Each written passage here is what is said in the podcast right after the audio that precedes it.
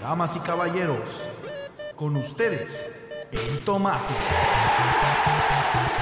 Un podcast que no fue aprobado por ningún departamento de calidad.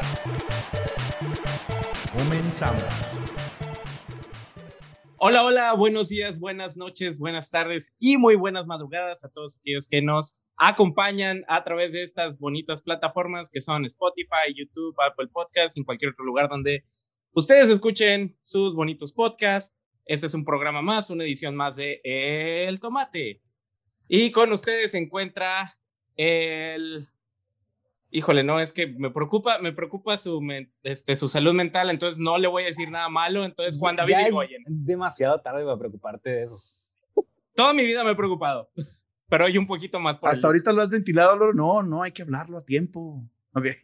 Ya sé, o sea, ya, ya se cruzó una línea y no hay regreso. Entonces, gracias por no preocuparte antes. Pero muchas gracias por estarnos escuchando una vez más, por dedicarnos este, este tiempo. Ahora sí, escuchándonos donde ustedes nos quieran escuchar. Yo no voy a decir nada adicional. Y pues agradeciendo aquí que nos estén regalando su tiempo. Los dejo con el cartel más controversial de Night City, California, Manuel Valencia. Ándele muy bien, aquí transmitiéndome, me, está, me estoy glitcheando para hacer así con el tema del día de hoy. Y bueno, ya nada más me queda ah, recordarles que cada miércoles, en teoría, salimos salen los nuevos episodios. Escúchenos, espérenos por ahí cada miércoles, si todo sale bien. Y presentarles a el último anfitrión usual de este su querido podcast, el, este, pues un diseñador industrial nacido por allá en las lejanas tierras del Oriente, a quien en principio nadie creyó en sus proyectos hasta que llegó a la compañía correcta de juguetes, de pequeñas cartitas, y de repente revolucionó toda la industria del entretenimiento electrónico. Él es Álvaro Miyamoto Portillo. Konnichiwa. Y pues, como pueden ver, eh, bueno, los que, los que nos están viendo en YouTube, hay una cuarta ventanita. Tenemos un invitado ¿Qué? especial el día de hoy. Para qué, los que no- para- qué bueno que todos la están viendo. Sí, Oye, sí, no están. que- Los, ¿No que están no, los que están alucinando? en, los que están en Spotify, este, pues ya, ya se acostumbraron al, al lenguaje de señas en Spotify, entonces ya. Exacto, aquí nos está. Es por vibraciones de los audífonos. Dale. Pues con nosotros nos acompaña Emanuel. Emanuel, para no contar ¡Hey! mentiras, mejor cuéntanos un poquito de ti, quién eres, qué haces, qué no haces, qué deshaces. Y pues ya. Para los de Spotify, esta no es una voz falsa, sí, sí existo y, y ya también estoy haciendo mi traducción simultánea en señas. Pues soy eh, bien fan de los episodios tomatosos desde aquellos arcaicos tiempos de la web 2.0, no sé, 2005, 10, no sé cuándo empezó esta madre. Y no, bien, bien fan y súper agradecido de la invitación de estar aquí con ustedes y pues, también fan de los últimos temas de que vaya cuarta temporada de fútbol americano. No, buenísimo, o sea, tanto como fan, pero también acá como invitado, pues chidísimo, muy, muy contento y pues Qué barbero. así en resumidas, eh, sí, sí, disculpen, es que luego no me vuelven a invitar. güey. Sí, no, oye, También muy bien. Es la Yo creo que- condición yo creo que de, ya de los, de los de los invitados es el que lleva más puntos, ¿eh? Eso te iba a decir, ya va ganando puntos, va, va en ventaja. No bueno, pierda el cuando siguiente. entré me pidieron firmar unos documentos y pues tenía que decir esto, ¿eh? Pero, pero pues, ¿qué hace uno? Aunque el, el invitado pasado nos mandó por Uber Eats, nos, van- nos mandó botana y todo, entonces pues ahí te, te estás viendo lento, ¿eh? Entonces, Aquí no llegó, ¿eh? No. A ver, abre la puerta, seguramente ya llegó. Mira, voltea, Oh. voltea para atrás. Hey, voltea para atrás y luego ahí está, ahí está el grillo en la ventana así. Y Oigan. bueno, pues, ¿qué, ¿qué hago? Pues estudié una carrera de esas que los indecisos no sabían qué tomar y al final se terminaron dedicando a otra cosa. Y pues bueno, prácticamente me dedico a, aparte de no ser empleado tradicional, pues a hacer videojuegos, jueguitos, juegos de mesa, cosas locas y pues eso, de eso está comiendo mi familia, mi, mi perrito y mi esposa. No, pero prácticamente me gusta mucho pues todo esto de crear madres, tecnología y cosas chistosas y pues medio geekson, fanzón de, de estarle dando esto a la tecnología y el entretenimiento y pues ya, es lo único que hago. No, 24 horas semanales. Nice, pues oye, muchas gracias, bienvenido y este, gracias por aceptar la, la invitación. Ahora sí que este, un gusto también tenerlos por acá. Y sí, es cierto, la verdad, tengo que corroborar que el buen Emanuel, desde las temporadas allá, de cuando subíamos el podcast a, a mano así, de que ibas, ibas y le entregabas el podcast, decía Apple. El en- cassette. el cassette en la oficina. Así al, al señor, pues sí, ni siquiera Spotify, te decía, al señor Spotify, pero no, ni existía. No, a Steve Jobs. Exacto. Todavía estaba vivo. Sí. Sí, desde esos días, fíjate, este, el buen Emanuel ya nos escuchaba y este, un gusto tenerte por fin por acá. Prueba, prueba fehaciente de que sí existen esos, sí existieron esos capítulos. Episodios que ya solo viven en el Deep Web. Exactamente. Algún día Dross va a sacar un video así de. Este, Pues de- de hecho, aquí los tengo en mi VHS, ¿eh? El VHS Live. Sí, los grabé en, en mi cilindro de cera, En mi Zoom, los tengo en el Zoom. en el Zoom. No, ya nada más falta que. No, este, agarré, agarré la boda de mis papás y, gra- y grabé encima. Tal vez, tal vez lo hice. Pero bueno, hay que, hay que desenterrar esos viejos cassettes para que se- Esos son, esos son verdaderos fans, oigan. Oigan, y este, para no aburrir a los nuevos fans, este, vamos, a, vamos a platicar acerca de. eh, bueno, de un par de cosas. De hecho, queremos aprovechar aquí. Tenemos al, al buen Emanuel. Y el, el primer caso, como ustedes podrán ver, me encuentro aquí este, perdido en la, en la ciudad de Night City. Este fue un caso eh, que me gustaría precisamente poner aquí en la mesa para platicar un poquito, ¿no? Este, mm, pues resulta que este juego, Cyberpunk, que primero que nada tengo como 10 episodios rogándoles que hablemos de él porque lo amo. Pero segundo, no vamos a hablar de eso, más bien vamos a hablar de la controversia que se generó alrededor de ese juego. Que mm, precisamente es un juego que tenía, para que un resumen muy breve, es un juego que tenía 8 años en desarrollo, este, que prometieron eh, la gente de CD Projekt, que son los desarrolladores, desde que terminaron el Witcher 3, que Witcher 3 es como que uno de los mejores juegos de la generación pasada, o sea, todo el mundo este, se tiraba hacia el piso por ese juego porque era maravilloso. Entonces todos dijeron, ah, bueno, pues estos vatos se van a inventar un juego, pero ahora es del futuro. Eh, Hagan de cuenta que es como cuando el de los Simpsons hizo Futurama, ¿no? O básicamente, este, mm, la misma mamada, pero en el futuro. Y este, resulta que todo el mundo así como que también, ¿no? Se tiró hacia alabanzas al piso. Pasan ocho años y este, y un chorro de gente que lo había seguido así como religiosamente. Primero que nada, los obligan a esperar todo este tiempo y ya saben que los geeks no son nada pacientes. Y luego, este, segundo, eh, resulta que cuando lo lanzan, el juego sale increíblemente bugueado, así lleno de, lleno de errores, de glitches, de un montón de cosas. De hecho, en las, generaciones, en las consolas de generaciones anteriores, es decir, Play 4 y el Xbox One, creo, no me acuerdo en cuál Xbox va, porque Xbox no tiene una manera lógica de numerar sus consolas. este, no se puede jugar. O sea, el juego tú lo metes y así como que se traba y todo así, como en- es- es- está tan, tan lleno de errores que no se podía jugar. Eh, cuando lo sacaron y era pues un juego de Navidad, ¿no? O sea, que, que el niño quería decir, ya, cómprame mi Cyberpunk, man". Y, este, y ahí estaba este, jodiendo el niño toda la Navidad. El y niño de luego- 30 años, sé que así habla. Por Sí, cierto. No, eh, a mí me sonó a Chabelo. sí.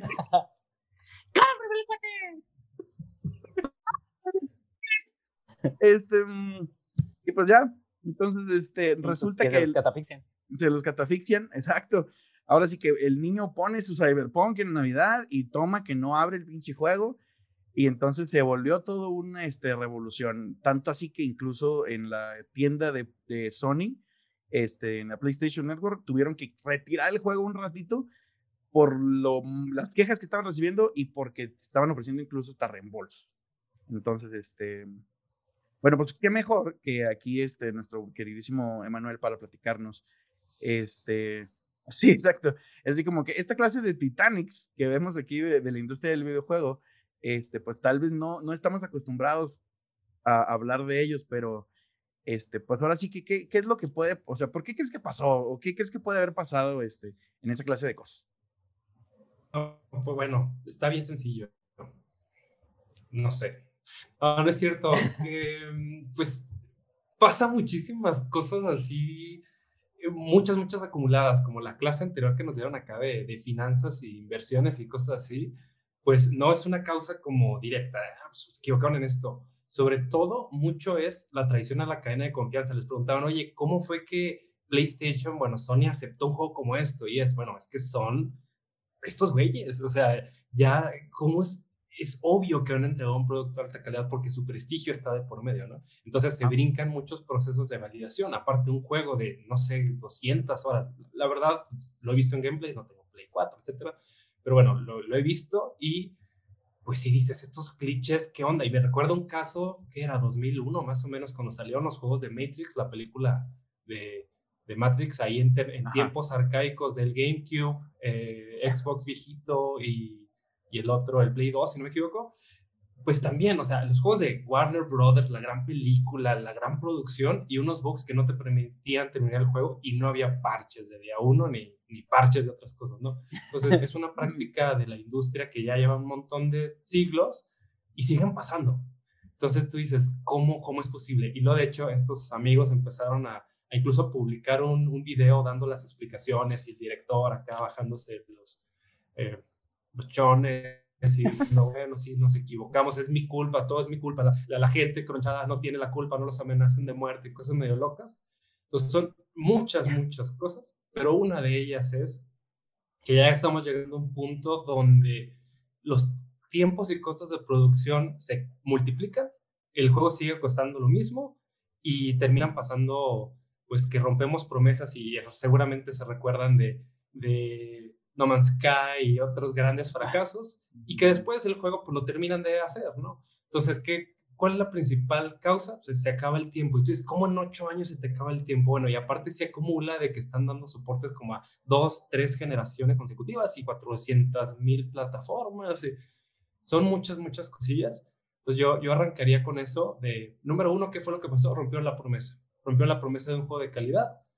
Y por el maldito dinero, por decirlo de alguna manera, que es algo que nos pasa mucho cuando trabajamos industrialmente por juegos, pues por maximizar las ganancias, quedar bien con los inversionistas, X, Y, Z, pues terminamos haciendo producciones que están bien chafas, ¿no? Entonces, desde el, voy a poner rápido dos perspectivas. Una, como jugadores, pues tú pagas 60 dólares o lo que sea y dices, quiero mi experiencia súper chida. Pero ya desde el otro lado, ya como productor, pasan muchas cosas que les puedo platicar, pues ya mi experiencia nosotros produciendo. Nos pasó algo similar el año pasado, se nos acabó la lana, la gente no la cronchamos propiamente, no la exprimimos, pero sí pues, batallamos para pagarles y cosas como muy normales. Y mucho viene pues de esa planeación de la expectativa. ¿Qué pasa cuando no te alcanza el tiempo no te alcanza el dinero, no te alcanza el talento no te alcanzan muchas cosas? Empieza a tomar decisiones medio locas, pero bueno, ya les sigo platicando. Oye, cuando no te alcanza el tiempo, ni te alcanza el dinero, ni el talento, haces un podcast como el nuestro.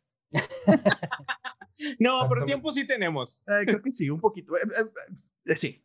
talento, talento y presupuesto no, pero tiempo tal vez. Ah, esas son las combinaciones, ¿no? Exacto, exacto. Oye, sí, este, te iba a preguntar, ah, platicaste, hablaste de este término del, del, del crunch, este, ese es, yo sé que tú, tú ya lo tienes así como que ahí muy este, satanizado, pero ¿puedes explicarnos así como rápidamente de qué se trata el crunch? Mira, tienes un chocolate. Fritas, las muerdes y ese es el crunch. Pero bueno, hablando en términos, mandé chistes de papá. Sí, o sea, ya. y eh, hablando. Perfecto para el podcast, o sea, perfecto. Es uno por, por episodio, uno por episodio mínimo. Ya no lo gastamos. oh, perdón. Disculpen. No, no, está bien. no, no, mínimo. ya cumplimos la Ah, mínimo, mínimo. Los que vengan ya. Okay. Ah. Es bonus. No, bueno, el crunch viene de exprimir a la gente, o sea, es cuando los, los aprietas y eso generalmente viene porque cuando trabajas de forma industrial en videojuegos, pues bueno, a ver, en Estados, en México, ¿cuánto se gana en la industria mexicana honorable, la honorable industria mexicana de videojuegos que casi no existe? Pues hay sueldos bien bajos, pero si lo comparas contra Inglaterra, contra Estados Unidos, la gente que haciendo videojuegos gana muy, muy, muy bien. A cambio de qué se gana eso muy bien, pues a cambio de si no haces este desarrollo y no cruncheas, que es decir, no estás 80, 100 horas a la semana trabajando en esto, pues te ah, despido y tienes que mantener a tu familia, tienes que pagar tu hipoteca de tu casa y todo eso. Entonces hay esa posibilidad en la industria creativa, a diferencia de otras industrias, pues de exprimir a la gente tanto mentalmente como en tiempo, como en distintas cosas. Entonces ese fenómeno que ha sido muy criticado en medios de videojuegos, de que la gente trabaja muchísimas horas y o, también la otra, que hay mucha incertidumbre y de pronto despiden a 200 personas y de un día para otro se quedan en la calle. Es, eso prácticamente es lo que yo conozco como crunch. Y pues es una, es una práctica pues- que, que- que está como muy este, diseminada, ¿no? Los que hemos seguido, por ejemplo, el desarrollo de un par de juegos ya nos han tocado varias historias de terror. Yo me acuerdo mucho de, de, por ejemplo, del, del Duke Nukem, que, que también duró como, si ustedes recordarán, ¿no? Como 13 años en desarrollo y luego cambió. Pero, ese- pero ese fue así una catástrofe, así, este, envuelta en, en miseria, envuelta en basura. así de- que duró 13 años y luego este, se lo vendieron a no sé quién y luego al final lo terminó desarrollando casi, casi que este, los que hicieron, los que hicieron Farmville y así pu- puras mamadas. ¿Y, y cuántos no? Daikatana. Bueno, uh, ese juego es 2000 euros. Uy, sí, sí, no sí, sí, pasa muchísimo. El Superman Muchísimo, sí. 64. Digo, o sea, También, casos de terror de mal, diseño. o sea. O sea, eso es una, eso es una como, como pregunta interesante, ¿no? ¿Cómo, ¿Cómo le hacen para, porque se supone que, ya ven que Nintendo vino a revolucionar todo este asunto de que le daba su sello de calidad a los juegos, ¿no? Era así como que, ah, si sale en Nintendo, pues es un juego que vale la pena. Este, precisamente cuando pasó lo de lo del este, el caso del juego este de E.T., que casi destruye a la industria de los videojuegos por completo, él solo, con su dedito así. Y, y su cuello. Eh, eh, En el juego. Para quien no sea familiarizado, para que conozca el juego de Atari. Sí, es una leyenda urbana, este, que existen, hay como que enterraron los cartuchos, Pero ¿no? sí, es, es- es leyenda urbana, porque sí es cierto. O sea, que Ajá. esos mitos confirmaban que sí enterra- enterraron los cartuchos en no, México o en Nevada, algo así.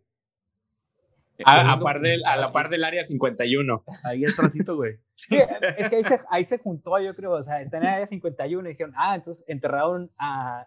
Ahí va el Ahí chiste de papá. Ah, ah, chiste de papá 2. Este, Chiste de papá, Geek 2. O sea, ese es como combo. Combo. Eh, hay que agregar un contador acá. Dos chistes. Claro.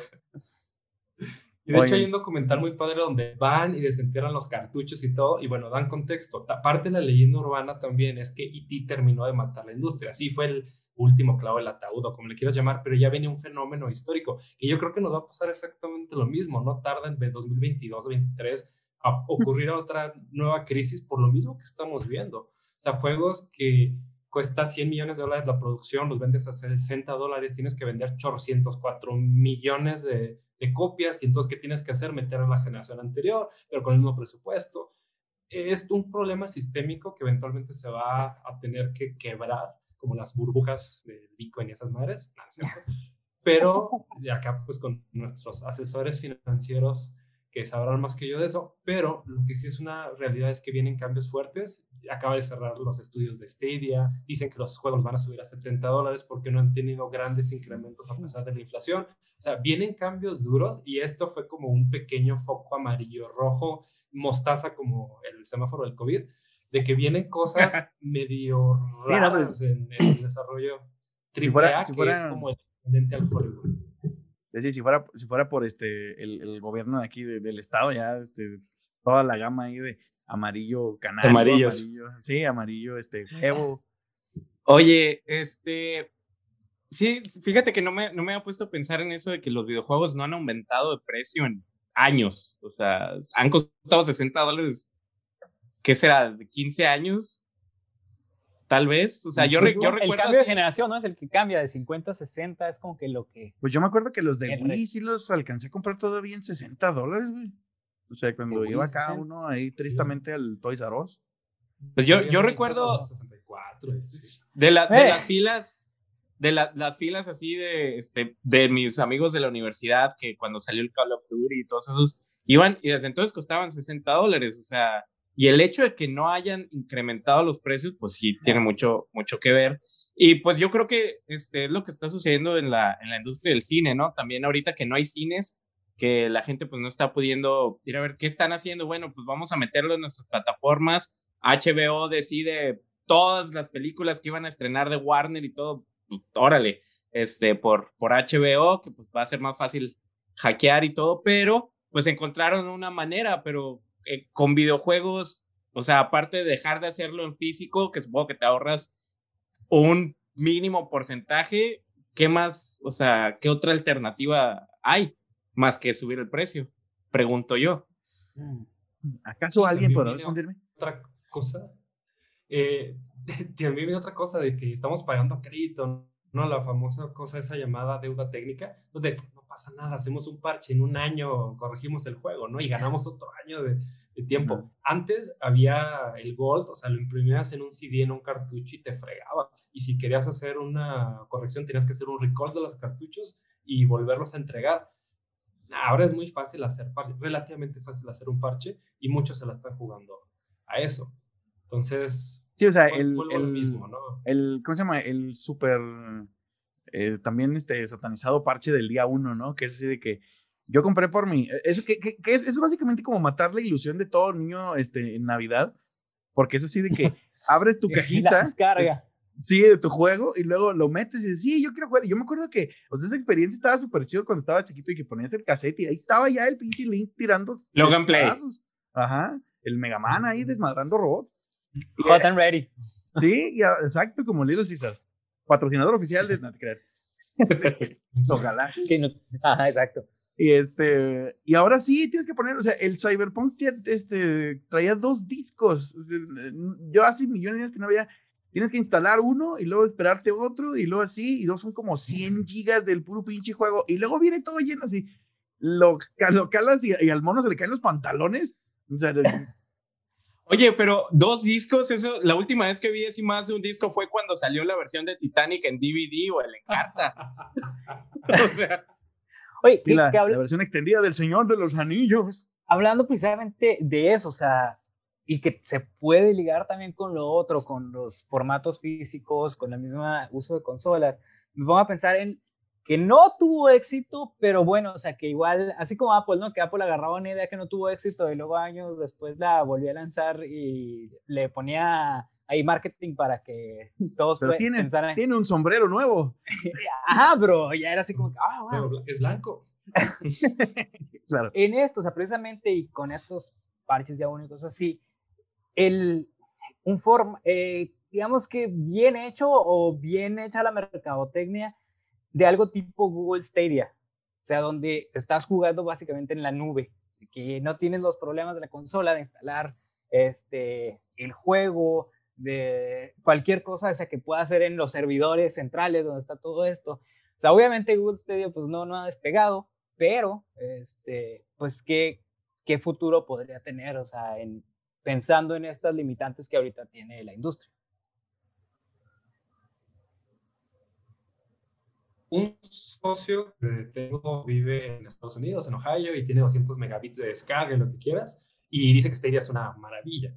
El, el asunto es, pues nosotros en México, yo ahorita tengo una conexión, así, Sí. así, tengo una conexión de 2 megabits y es lo único que me, que me llega a mi zona geográfica, o sea, es una realidad. Entonces, estas empresas le tiran a vender a nivel internacional, son producciones internacionales, hay una cantidad, yo no lo entendí hasta que me tocó vivirlo, la logística para alcanzar esa, es- como tú dices, marketing y todo, es loquísimo. Entonces, el problema con Stadia es su alcance. Si tienes, voy a decir, un millón de, de usuarios, pues para ciertas cosas es mucho, pero para una producción de tantas copias es nada. Entonces, eh, bien, viene bien complicado. Yo creo que los modelos híbridos, Switch es una maravilla. Tienes lo mejor de las consolas portátiles con lo mejor de una consola móvil, pero ya está quedando un poquito viejo y aún así vende a lo loco. Entonces, yo creo que Switch va, ya, ya ven que siempre es como Windows, de que tiene una versión bien chafa y luego tiene una buena y luego una chafa y una buena, y ya le tocaba la buena después del Wii U.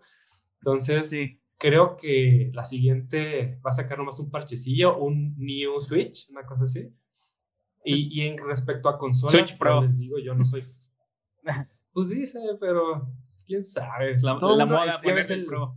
Sí, este, este último videito de Nintendo, todo el mundo esperaba este, que les revelaran ahí el nuevo Switch y, y también que les revelaran dónde está la mamá de Luis Miguel y un chingo de cosas que nadie sabe. Pero no, nada. Al Switch sí le ponen nomás un sombrero nuevo, como el 3DS, que lo Ajá. más grande, lo va a poner otro botoncito. Sí, no, no sé. No, no, no sé. Y la Pero, verdad es que yo bueno, creo que sí lo voy a comprar, maldito sea. O sea, ¿es eso? O ya no vas a poder jugar tu nuevo Zelda con dos frames más por segundo. O sea, pues, Tuve, Meni es a Nintendo lo que Álvaro y yo somos a Apple. Pero Meni con dinero. Ah, exactamente, sí. No, solo es que las cosas de Nintendo son menos Sí. caras. que, que es parte de la conversación con, con Apple, ¿no? Por ejemplo, yo era súper fan de las laptops y la, tuve una, a ver, espérense, tuve una MacBook Pro 2018, de esas del teclado chafa. No, dije, ya, sáquense. Entonces, Ah, ¿a pues pasa no? mucho de eso, entran los... Sí, no, y luego para terminarla de, de regar, o sea, dije, no suficientemente chafa esta computadora, le voy a echar una Coca-Cola encima. Ah, no, no, no, sí, sufrí mucho. perfecto. No son impermeables, les tengo que decir. O sea, no es, no es como, Advertencia. Bueno, no es como Así la gente que pensó. sacamos la- Oye, como la gente que pensó que, que cuando eh, este, podías actualizar el software y se volvía ah, impermeable. ¿No se acuerdan que hubo un meme? Ah, cañón, no. Que lanzaron, lanzaron así una, este, o sea, imagen así tipo engañamentos de Facebook, que era así de, el nuevo versión de tu iOS ahora hace que el iPhone resista al agua y ahí, la, ahí va la gente pendeja a aventarse ahí a la alberca y todo. Y así de, Ah, no. falso. Como lo que decían de que se cargaba más rápido si lo metías al microondas. Sí, exactamente. Ahora llegué, yo digo que esta gente merece perder su celular. Sí. Ah, O esos videos de TikTok, ¿no? Redes de que, ah, voy a grabar el, cómo se ve el microondas desde adentro, ¿no? Y eso, eso- muy, muy gracioso. Pero bueno, ¿ya hablaron ustedes aquí de TikTok? Es una cosa. No, todavía no. es- no. no, porque El problema no es que no le entendemos. Sí, No saben, no Sería- saben iniciar seríamos sí. tres días completamente hablando de El, el pro- eh, sí, ya sé. El problema Fernanda es que no nos deja- familiar. oye, el celular no nos deja bajar. Dice, no, usted ya está muy ruco, no baje esta madre. ¿Usted para qué? Oye, va, que- va a parecer pedófilo, va a parecer otra cosa. No, ayer estaba viendo que este Tinder usa, usa algo así, un algoritmo así de, sea, cobra como por edad, precisamente para desalentar que gente vieja se ponga a bajarlo. O sea, eso sí. Digo, no, no tenía idea de cómo funcionaba, pero estaba viendo un video de que explicaba como el esquema de, de, pues sí, de, ay, de pues económico con el que opera, con el que opera eh, Tinder. Y parte es eso, o sea, de que no, usted ya está muy viejo, pague 50 dólares. Y, Y pague 50 dólares y quiere ver muchachitos. Qué, qué enfermos, oye, eso no o manches. sea, es- ah, pa- ah, aparte dices, bueno, pues, o sea, no, sí es como discriminación de precios, pero al mismo tiempo es hay algo de O sea, seguridad. O sea, pues mejor ya si tienes 50 está dólares, pues ya ponle, ponle 10 dólares y te compras un, o el Cyberpunk. Entonces, solo pervertidos con dinero son los que Gracias, Tinder. sí están viejos, sí son jóvenes de todas las edades. Yay. digo, de, toda- de todos estratos sociales. Ya ven que hay una prueba de chaborruco de que te ponen un cassette y un lápiz y tienes que decir, a ver, conecta el cassette con el lápiz. Yo creo que así nos van a hacer de una madre que nosotros no entendemos y si no, si no cruzas esto no puedes entrar a Tinder, seguramente. Sí, es Yo como- digo, es como- Snapchat, no le Como los, como los captchas de, de ¿Es usted humano? Ándale. Oye, ¿Es no, usted- yo vi, ¿Es usted en Z? Dos, dos, dos, sí. Yo vi una, este, así como que unos papás subieron un video con su hijo. Sí, se trabó todo. A ver, Grillo, otra vez. Nada, nada importante, nada importante. Nada. no Perfecto. nada. Ya. Oye, no, te digo, este, vi un, un video que subieron así, este, de hecho, todos los videos de- que, que suben a TikTok, yo los veo, pero en Instagram, así como que ya traducidos. Ah, pero ya no lo ves en Facebook. Eso sí, Traducidos a Ah, bueno, Millennial. sí. Traducidos a Millennial. Ándale, a Millennial. Entonces, este, están unos, unos papás, este, millennials con, con su hijo y le, y le dicen, este, simula que estás hablando por teléfono o que levantas el teléfono y el niño hace esto. Ujú. Y, y, y los papás, ah, no manches, saca, saquísimos onda y el niño, pero ¿por qué? Y luego la, la mamá está así, lo graba al esposo, y lo, a ver tú, una, simula una llamada por teléfono y lo, así, Ajá. con, entonces, este, para, para los que nos están escuchando en, en Spotify, el niño hace como si estuvieras sosteniendo un celular y el, y el papá hace así como los, los cuernos, ¿no? Que, que simulan como el, el teléfono de antes. Entonces sí, ese- esas son como que ya las nuevas generaciones donde... El auricular y la bocina. Exacto. El micrófono. Claro que sí. El cuernófono. Ándale. Eh, literal, literal. Sí, Oiga, mi estimado, este, pues aquí, aquí, este, también aprovechando, eh, también quería, ah, pues, preguntarte un poquito también, tú que has estado metido en, en toda esta cuestión de la escena del desarrollo de juegos y, y demás. Este, mm, pues, ¿cómo ves tú? A- Ahorita platicaste un poquito así de que la, la, la escena en México, ¿no? Este, ¿cómo está más o menos? Este, hemos escuchado algunos casos ahí este, de, de éxito. Este, por acá ya ven que estuvieron sonando también mucho este, el, el Molaca acá de, este, Laca, laca, laca. el de región local. Y este, exactamente, otros juegos como el Pato Box también, que hizo mucho ruido por ahí. De- Del Este, estudio de Mulaca también sacaron otro, ¿no? No de un gato.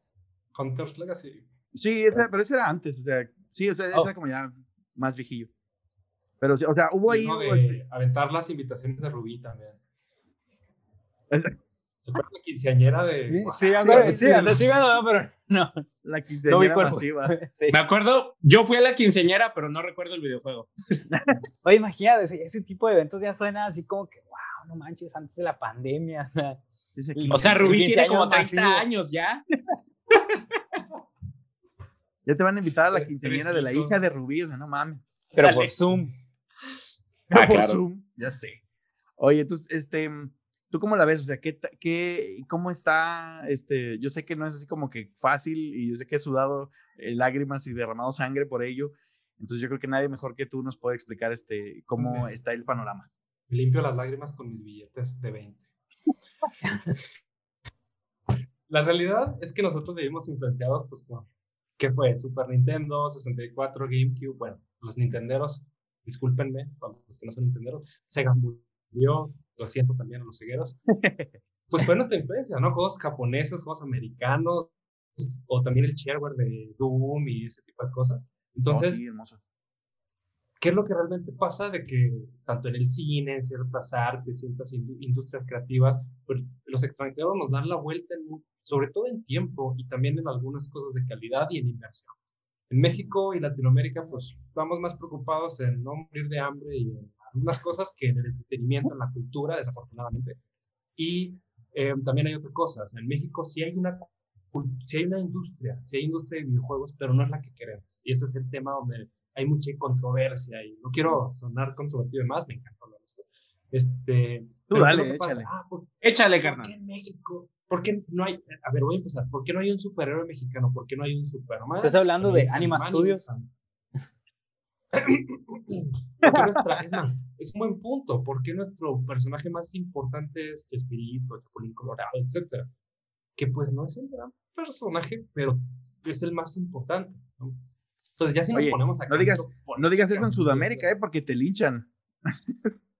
Bueno, sí, tienes toda la razón. De hecho, el, el relativamente fracaso de los juegos de- del Chavo Kart los rescató Brasil. Entonces, sí, sí, Ah, no sí hay cosas por ahí. Sí, no quiero hablar mal de, de nuestros productos mexicanos, no, es lo último que quería hablar mal del- de, cosas mexicanas, pero sí, si nos ponemos a comparar, ¿por qué no hay unos Avengers mexicanos? Hay unos Avengers rusos, hazme un favor, no hay unos Avengers mexicanos.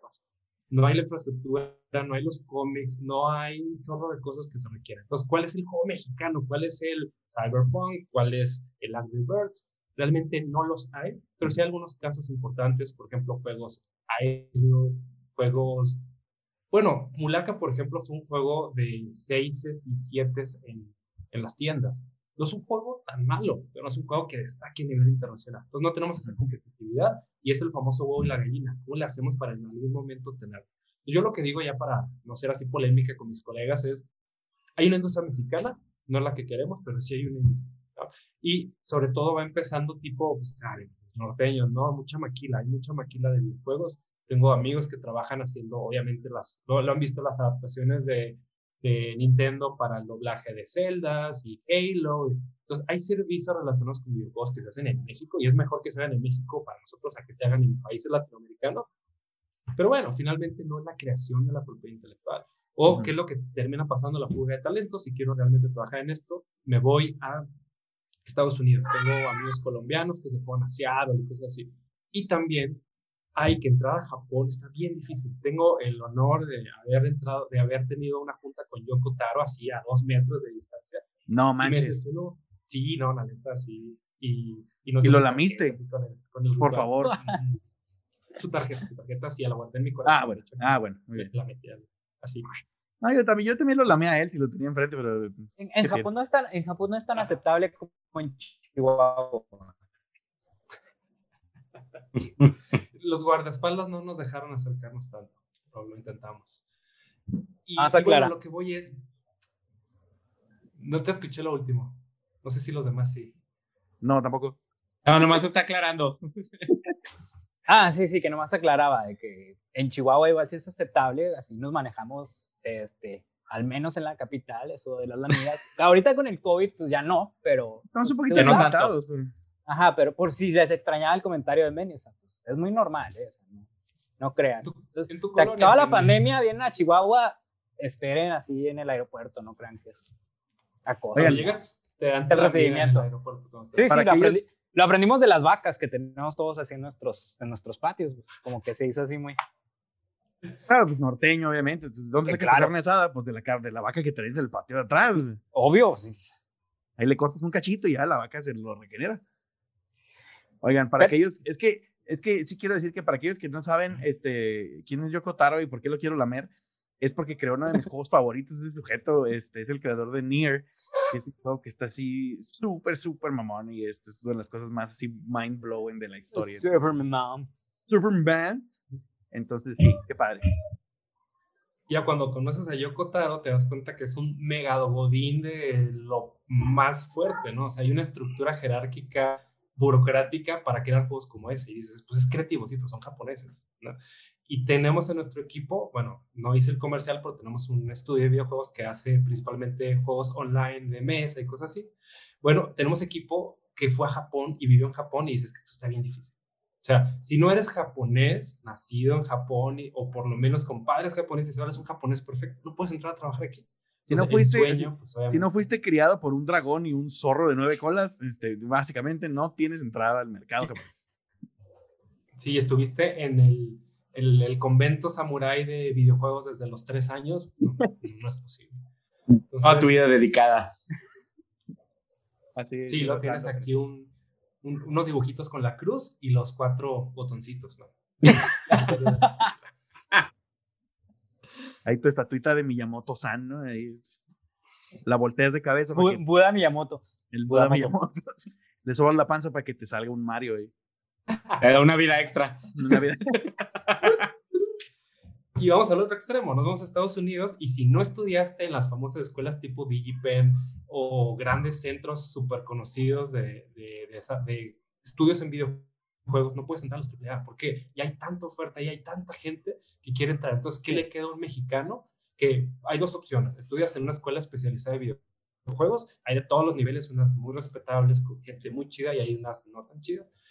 Y, y pues vas buscando poco a poco oportunidades. Hay gente que tiene que pues, traer contratos de outsourcing, maquileros, de fabricación de cosas no tan chidas. Entonces, es una situación complicada por nuestra zona geográfica. La forma más fácil, digamos, de entrar a la industria es no quedarte en México, a ver, tener residencia o familia o, cosas así en el extranjero.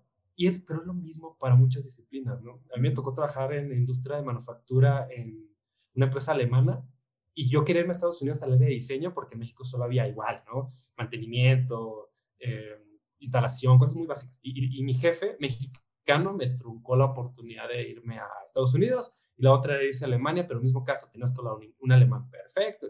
Entonces, va, va por ese sentido. No quiero ser pesimista para nada. Lo, más, lo que más me gustaría es que hagamos en México juegos súper chidos.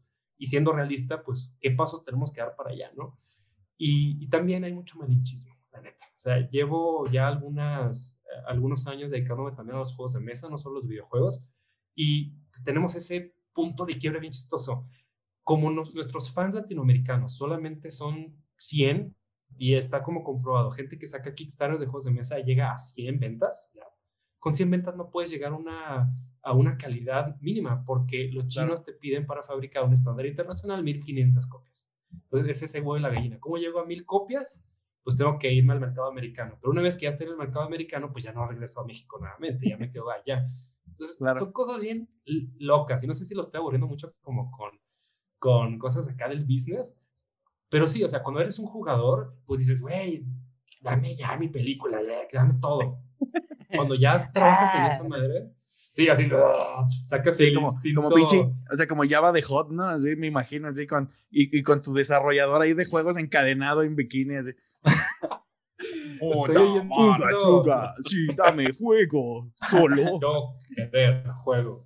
Mi esposa está escuchando un podcast en Spotify, no quiero hacerle promoción. No, no, no pausen este podcast para irse al otro, pero algo así como asesinatos y crímenes.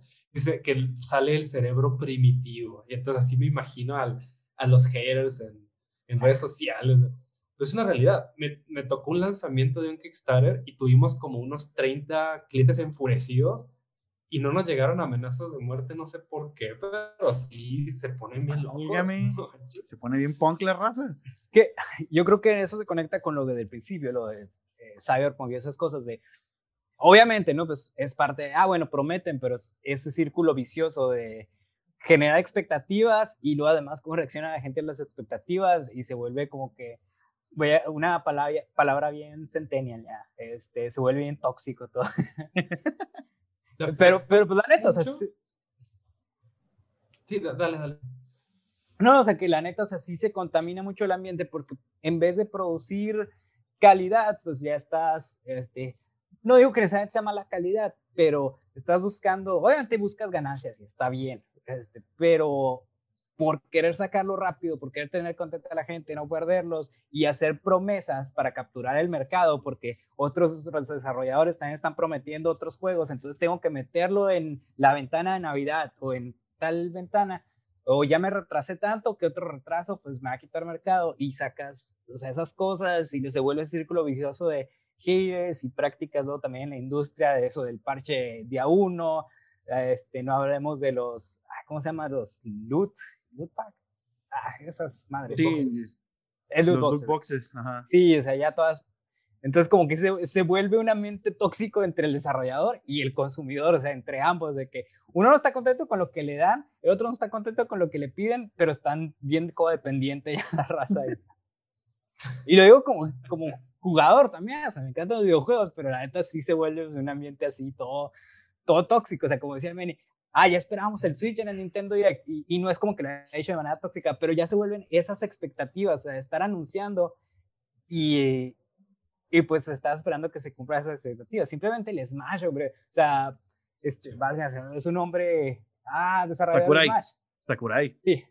Este, o sea, ese La otra parte de la pobrecito, de- trinidad de los de- videojuegos. por debería estar descansando ya, o sea, él ya, ya quiere irse. a su- Pobrecito, oye, cada vez que lo ves en un nuevo video está más triste y su planta está más muerta así en su casa. y Exacto, o sea, con su creatividad, así ya la. puedes ver la cómo su alma. al máximo. Ajá, y él, él, él era feliz haciendo Smash y luego puedes ver ahí como ya su alma y se va haciendo cada vez más pequeñita.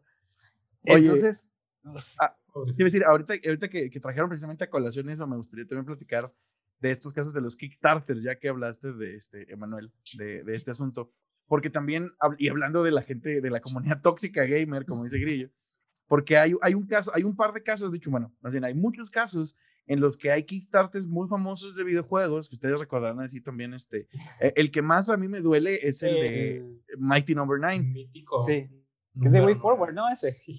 Sí. Este, que es del, del creador de Mega Man, o sea que agarran a- al Keiji Inafune y dicen, miren, traemos aquí a este semidios de los juegos y él te promete, o sea, llega y como dice Grillo, o sea, pues tiene que prometerte cosas para que te vendan, ¿no? Porque es Kickstarter, entonces te dice, voy a hacer el mejor Mega Man, va a tener, va a hacer dos Mega Manes adentro de uno y no manches, este, este, le voy a dar así, agrandar su combo con papas y refresco y todo, y usted nomás págueme lo mismo que le paga a Capcom, que es una empresa pinche gigante de años de tradición que tiene, si algo tiene experiencia es sacando pinches megamanes.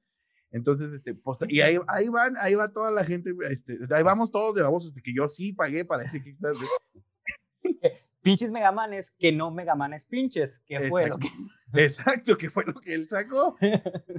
Y te sacó una pinche porquería, de veras que estaba todo, estaba bien triste ese juego, Estaba triste. Digo, después se redimió Way Forward sacando otros juegos. Bueno, pues más bien únicamente se redimió con la saga de Shantae, pero como que eso los mantuvo a flote después de ese super flop.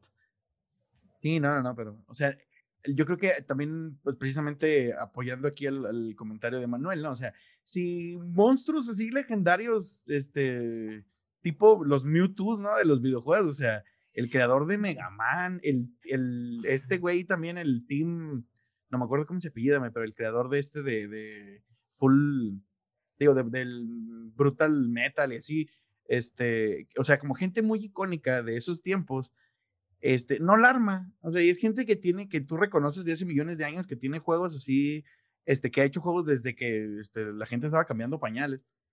Y, y, no juntan, o sea, ¿cómo, ¿cómo espera uno así como pequeño empresarillo ahí empezando, ¿no?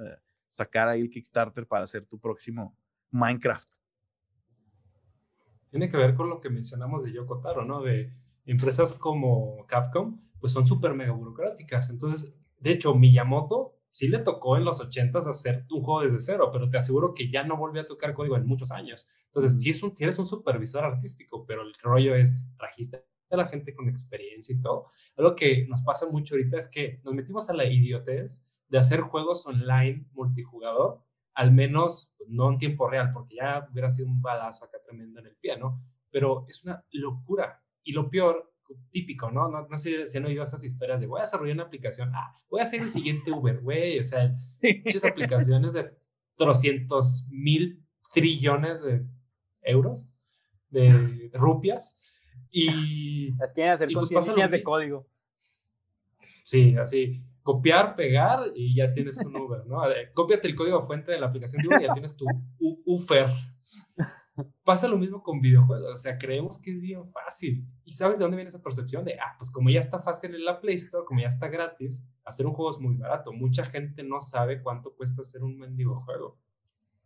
Y tiene, tiene, mucho que ver con eso, por ejemplo, los Kickstarters. Y la otra es, sí, o sea, si ves a la, a la tendencia, a la baja todo lo que son videojuegos, por Mighty Number no. 9 y un montón de juegos que nunca entregaron, porque es un costo de producción de un juego, el más chafa que te imagines, incluso no hipercasual, estamos hablando de 10 mil, 30 mil dólares. O sea, es una buena lana, es un par de coches, ¿no?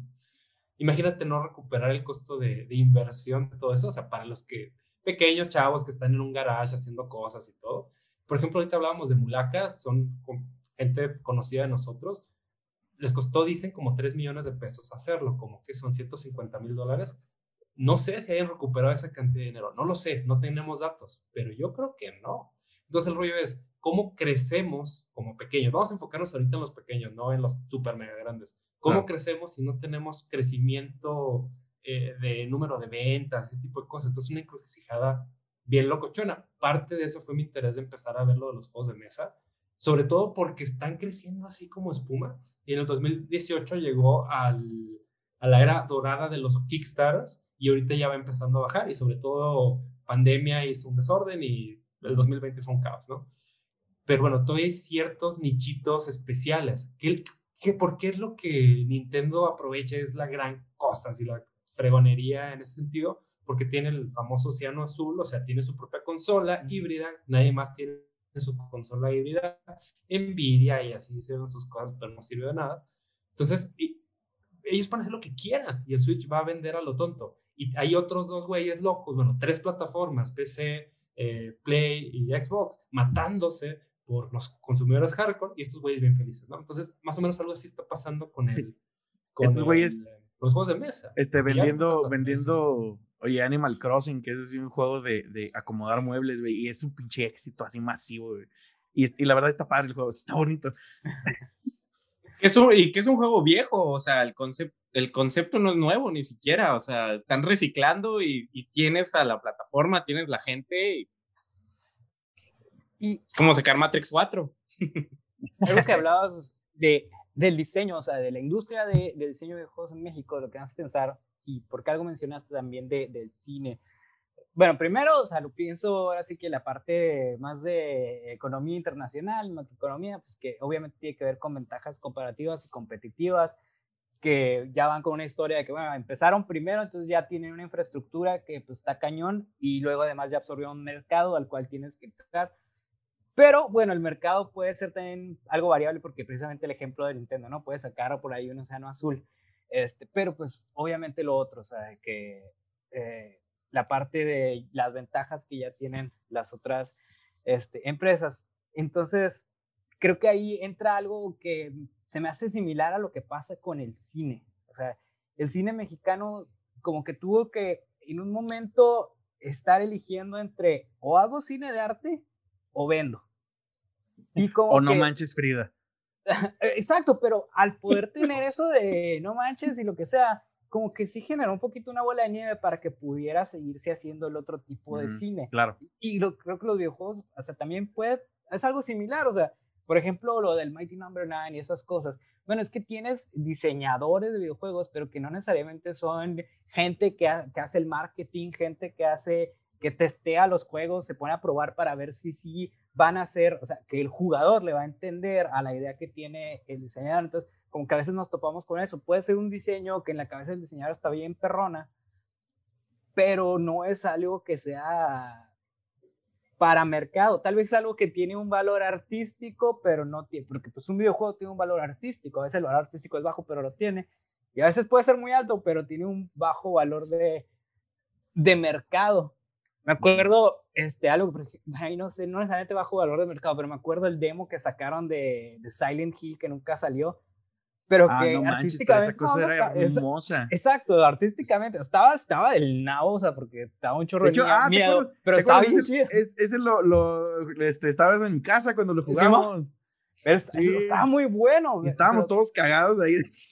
Pero al mismo tiempo, o sea, no sé ¿verdad? qué problemas tuvieron, ¿verdad? ya era más bien con el diseñador, pero ese tipo de cosas, de que bueno, esto tiene un valor artístico bien alto, pero no necesariamente a la compañía le va a generar el dinero que, bueno, ese pienso que igual sí, tal vez es un mal ejemplo, pero, pero, o sea, que pasa eso, ¿no? También, y pensando en la industria de videojuegos en México, de que a qué es lo que habría que tirarle, a lo que se puede, el mercado que puede existir, por ejemplo, como eso del del Chavo del 8, que bueno, en América Latina puede haber nichos que pueden poner a rodar esta industria, no lo sé tanto, la verdad, pero, o hacer buenos videojuegos, o sea, tirarle, no sé, a lo indie, a Mulaka, por ejemplo, que es un juego este, que tiene una historia chida y en jugabilidad está entretenido, o sea, como que, ¿cuál sería este, para ti eh, por ahí el camino que, que, que vas siguiendo ahorita y que deberías seguir si, si tú pudieras elegir? Y algo muy importante es de que hay muchas perspectivas y cuando me peleo con mis compas, bueno, cuando discutimos civilizadamente con unas cervezas, hay muchas A formas diferentes. Madrazos y Botellazos. botellazos. Exacto. Sí, o sea, por ejemplo, está la perspectiva académica, ¿no? Los que bajan de la universidad e- es muy parecido así lo que mencionaba, arte y la cultura y, y el hecho de fortalecer las tradiciones latinas y lo que sea, ¿no? Y es válida, respetable y chido. Y luego está la parte de hacer mucho dinero porque hay que maximizar la inversión y cosas de esas. Bueno, es el otro extremo. Y hay como puntos intermedios de... Y ahí está lo típico, ¿no? ¿Por qué no hay juegos de aztecas? Y de hecho unos compañeros están haciendo juegos de mayas, si no me equivoco, ¿no? Y los tarahumaras, rarámuris de, del norte de México. Entonces, hay muchas perspectivas. Entonces, cuando preguntan esto, todas son válidas. ¿Qué, qué es mejor? Y de hecho, cuando... Esto es lo interesante de la industria creativa. Cuando estás haciendo un motor de un automóvil, o estás haciendo el motor de un avión, pues no tiene tanto cariño, tiene que salir ya el mugroso motor y listo, ¿no? Y si afectas a las vidas de alguien positivamente y pues es bueno que fabriques una cosa médica que va a salvar una vida, sí, pero esto tiene mucho de tu esencia y al ser artístico y al hacer diseño, pues sí está bien raro esto, ¿no? Porque, ¿qué es lo correcto? Y, y me tocó colaborar en Guadalajara con algunas empresas que hacían eh, productos muy mexicanos y todo, y hacían, eh, ¿cómo se llama? Estas series de animadas de televisión y el videojuego y, y, todo. Y era su apuesta y es lo que estaba bien. El rollo finalmente es, es válido, ¿no? Y, yo, y ahí está como la onda ética y acá nos vamos a fumar tantito de, es ético y venga, es correcto venga. ganar menos haciendo arte que haciendo cualquier otra disciplina. Que ahí, de ahí y parten muchas cosas. No, yo quiero siendo artista ganar lo mismo que si fuera médico, por decir algo.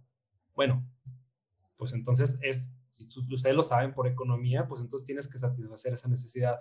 ¿De dónde parte este rollo? La diferencia entre el arte, entre las industrias creativas, artísticas, de diseño y las de otro tipo, es que las otras atienden necesidades.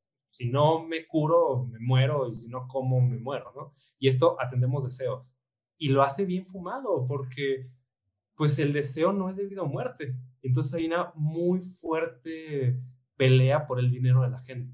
Oye, que yo creo que también, este, ahorita, precisamente por, eh, hablando de la pandemia, pues, y del contexto en lo que nos ha puesto, yo creo que también nos estamos dando cuenta, y yo, yo, yo esperaría, pues, que nos hemos dado cuenta de que esto que en realidad parece superfluo es, una, es algo que nos ha mantenido con vida, o sea, eh, ahorita básicamente ver series, oír música, o sea, el disco que sacó The Weeknd básicamente este, me, me dio razón para vivir una gran cantidad de, del año pasado.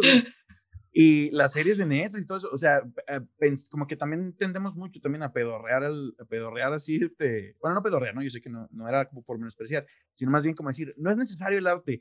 Y luego ya vives la experiencia humana de, de sin el arte me siento miserable y sufro, y te das cuenta de que sí es necesario, ¿no? Claro. Que de hecho... ¿Qué tipo de arte? Sí, no, que de hecho este, vi, una, vi una gráfica que hablaban de eso, ¿no? En, en estos tiempos de los trabajos esenciales contra los no esenciales y venía como diseñador gráfico, era así como que el más menos esencial, o sea, es como que... Y, y, lees los comentarios y lo, bueno, pero un diseñador diseñó esta gráfica, un diseñador lo subió, un diseñador... Debe ser, y empieza... debe ser bien triste, ¿no? Hacer, ser el güey al que contrataron para hacer la, la infografía donde dice que su carrera no vale madre. Exactamente, entonces, pero pero, y, ya ves ahí todo el mundo diciendo, sí, pero pues bueno, ponle diseñador, artista, este, exactamente lo, lo que están comentando todos, de que, bueno, yo estoy aquí, inclusive en este momento a los que estamos entreteniendo, que nos están escuchando, hubo un diseñador detrás de todo esto que alguien dijo, bueno, voy a, vamos a hacer Zoom, hubo programadores, hubo ingenieros y todo, entonces hay... hubo gobierno chino involucrado. Hubo gobierno chino robando toda nuestra información. Este, pero el, el, arte, pues sí, pues nos mantuvo o nos está manteniendo cuerdos, ¿no? Este, como pasatiempo, como para distraerte. falta arte. bueno, vivos, al menos.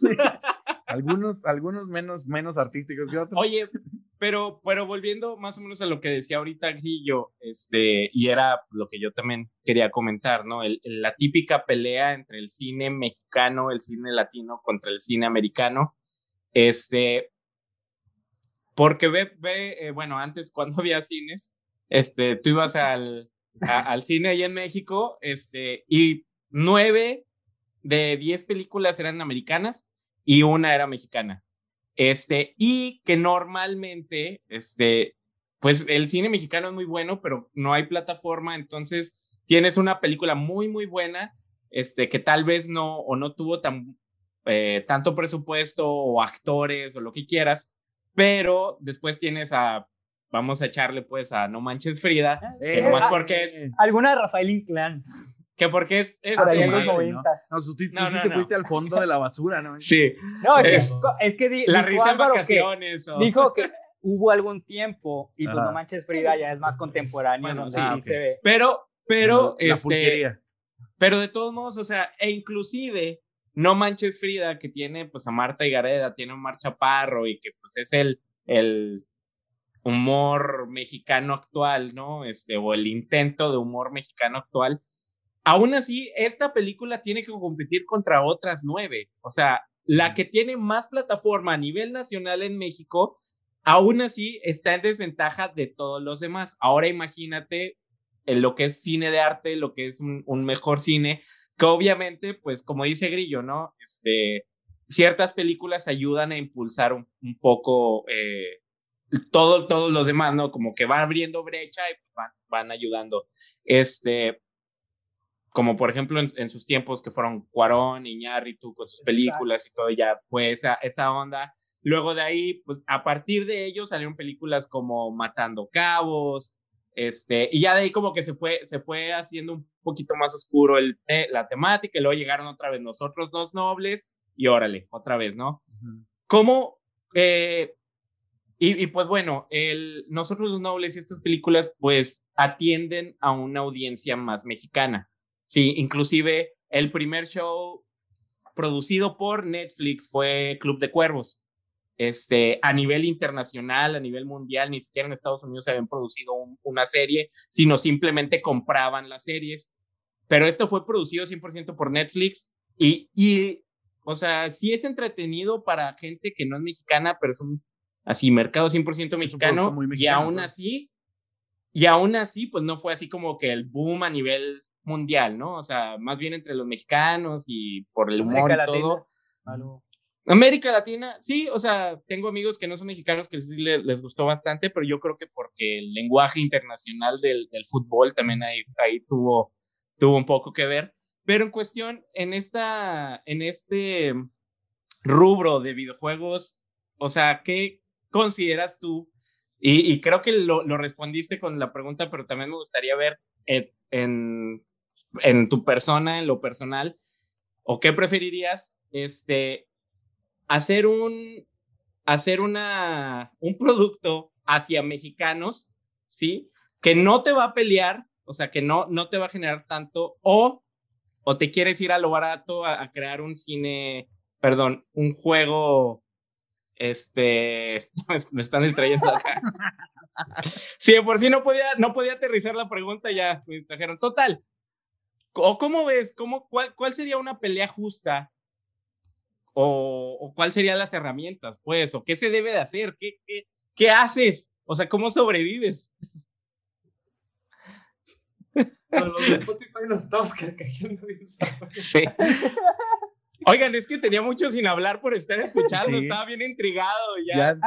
yo, tenía, que soltarlo, tiene que liberarlo. Sí, sí, sí. Yo, quiero, yo quiero adelantar algo para los comentarios, para que agreguen ahí sus comentarios los que están viendo YouTube. Por favor, póngale ahí si pueden reducir la pregunta de Álvaro, si saben qué preguntó Álvaro.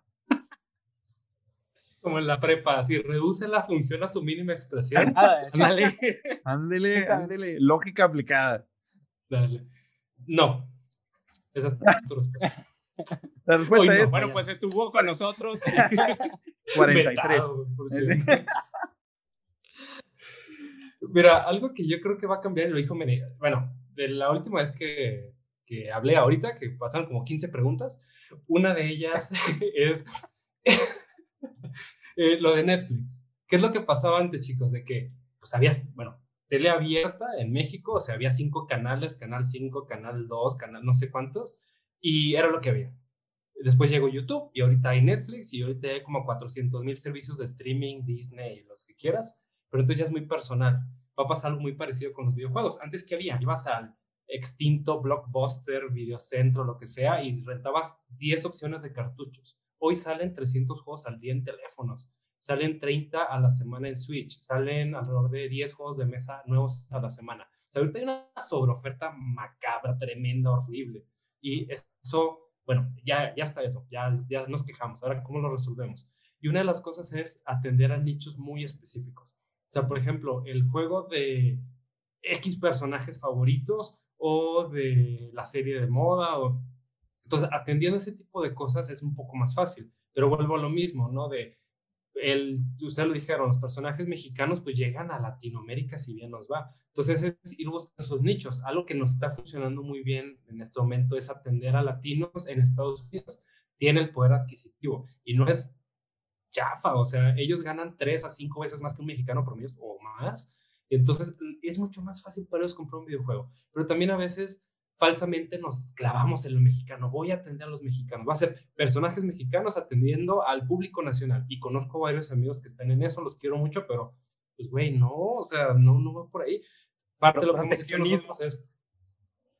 Pues, sí, o sea, mira, yo no lo toco con tintes políticos. El gobierno ha ayudado. Varios juegos en los que me ha tocado participar, el gobierno dio millones de pesos para su producción.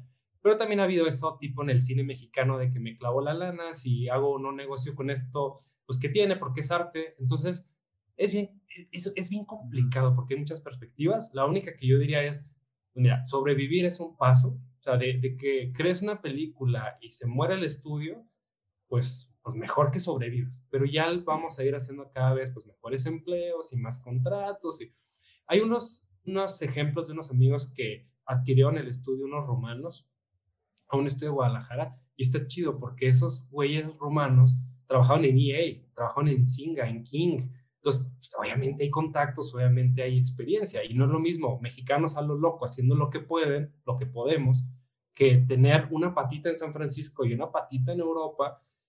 Y ellos empezaron como nosotros, ellos son rumanos y en Rumania, Rumania es el México de Europa del Este.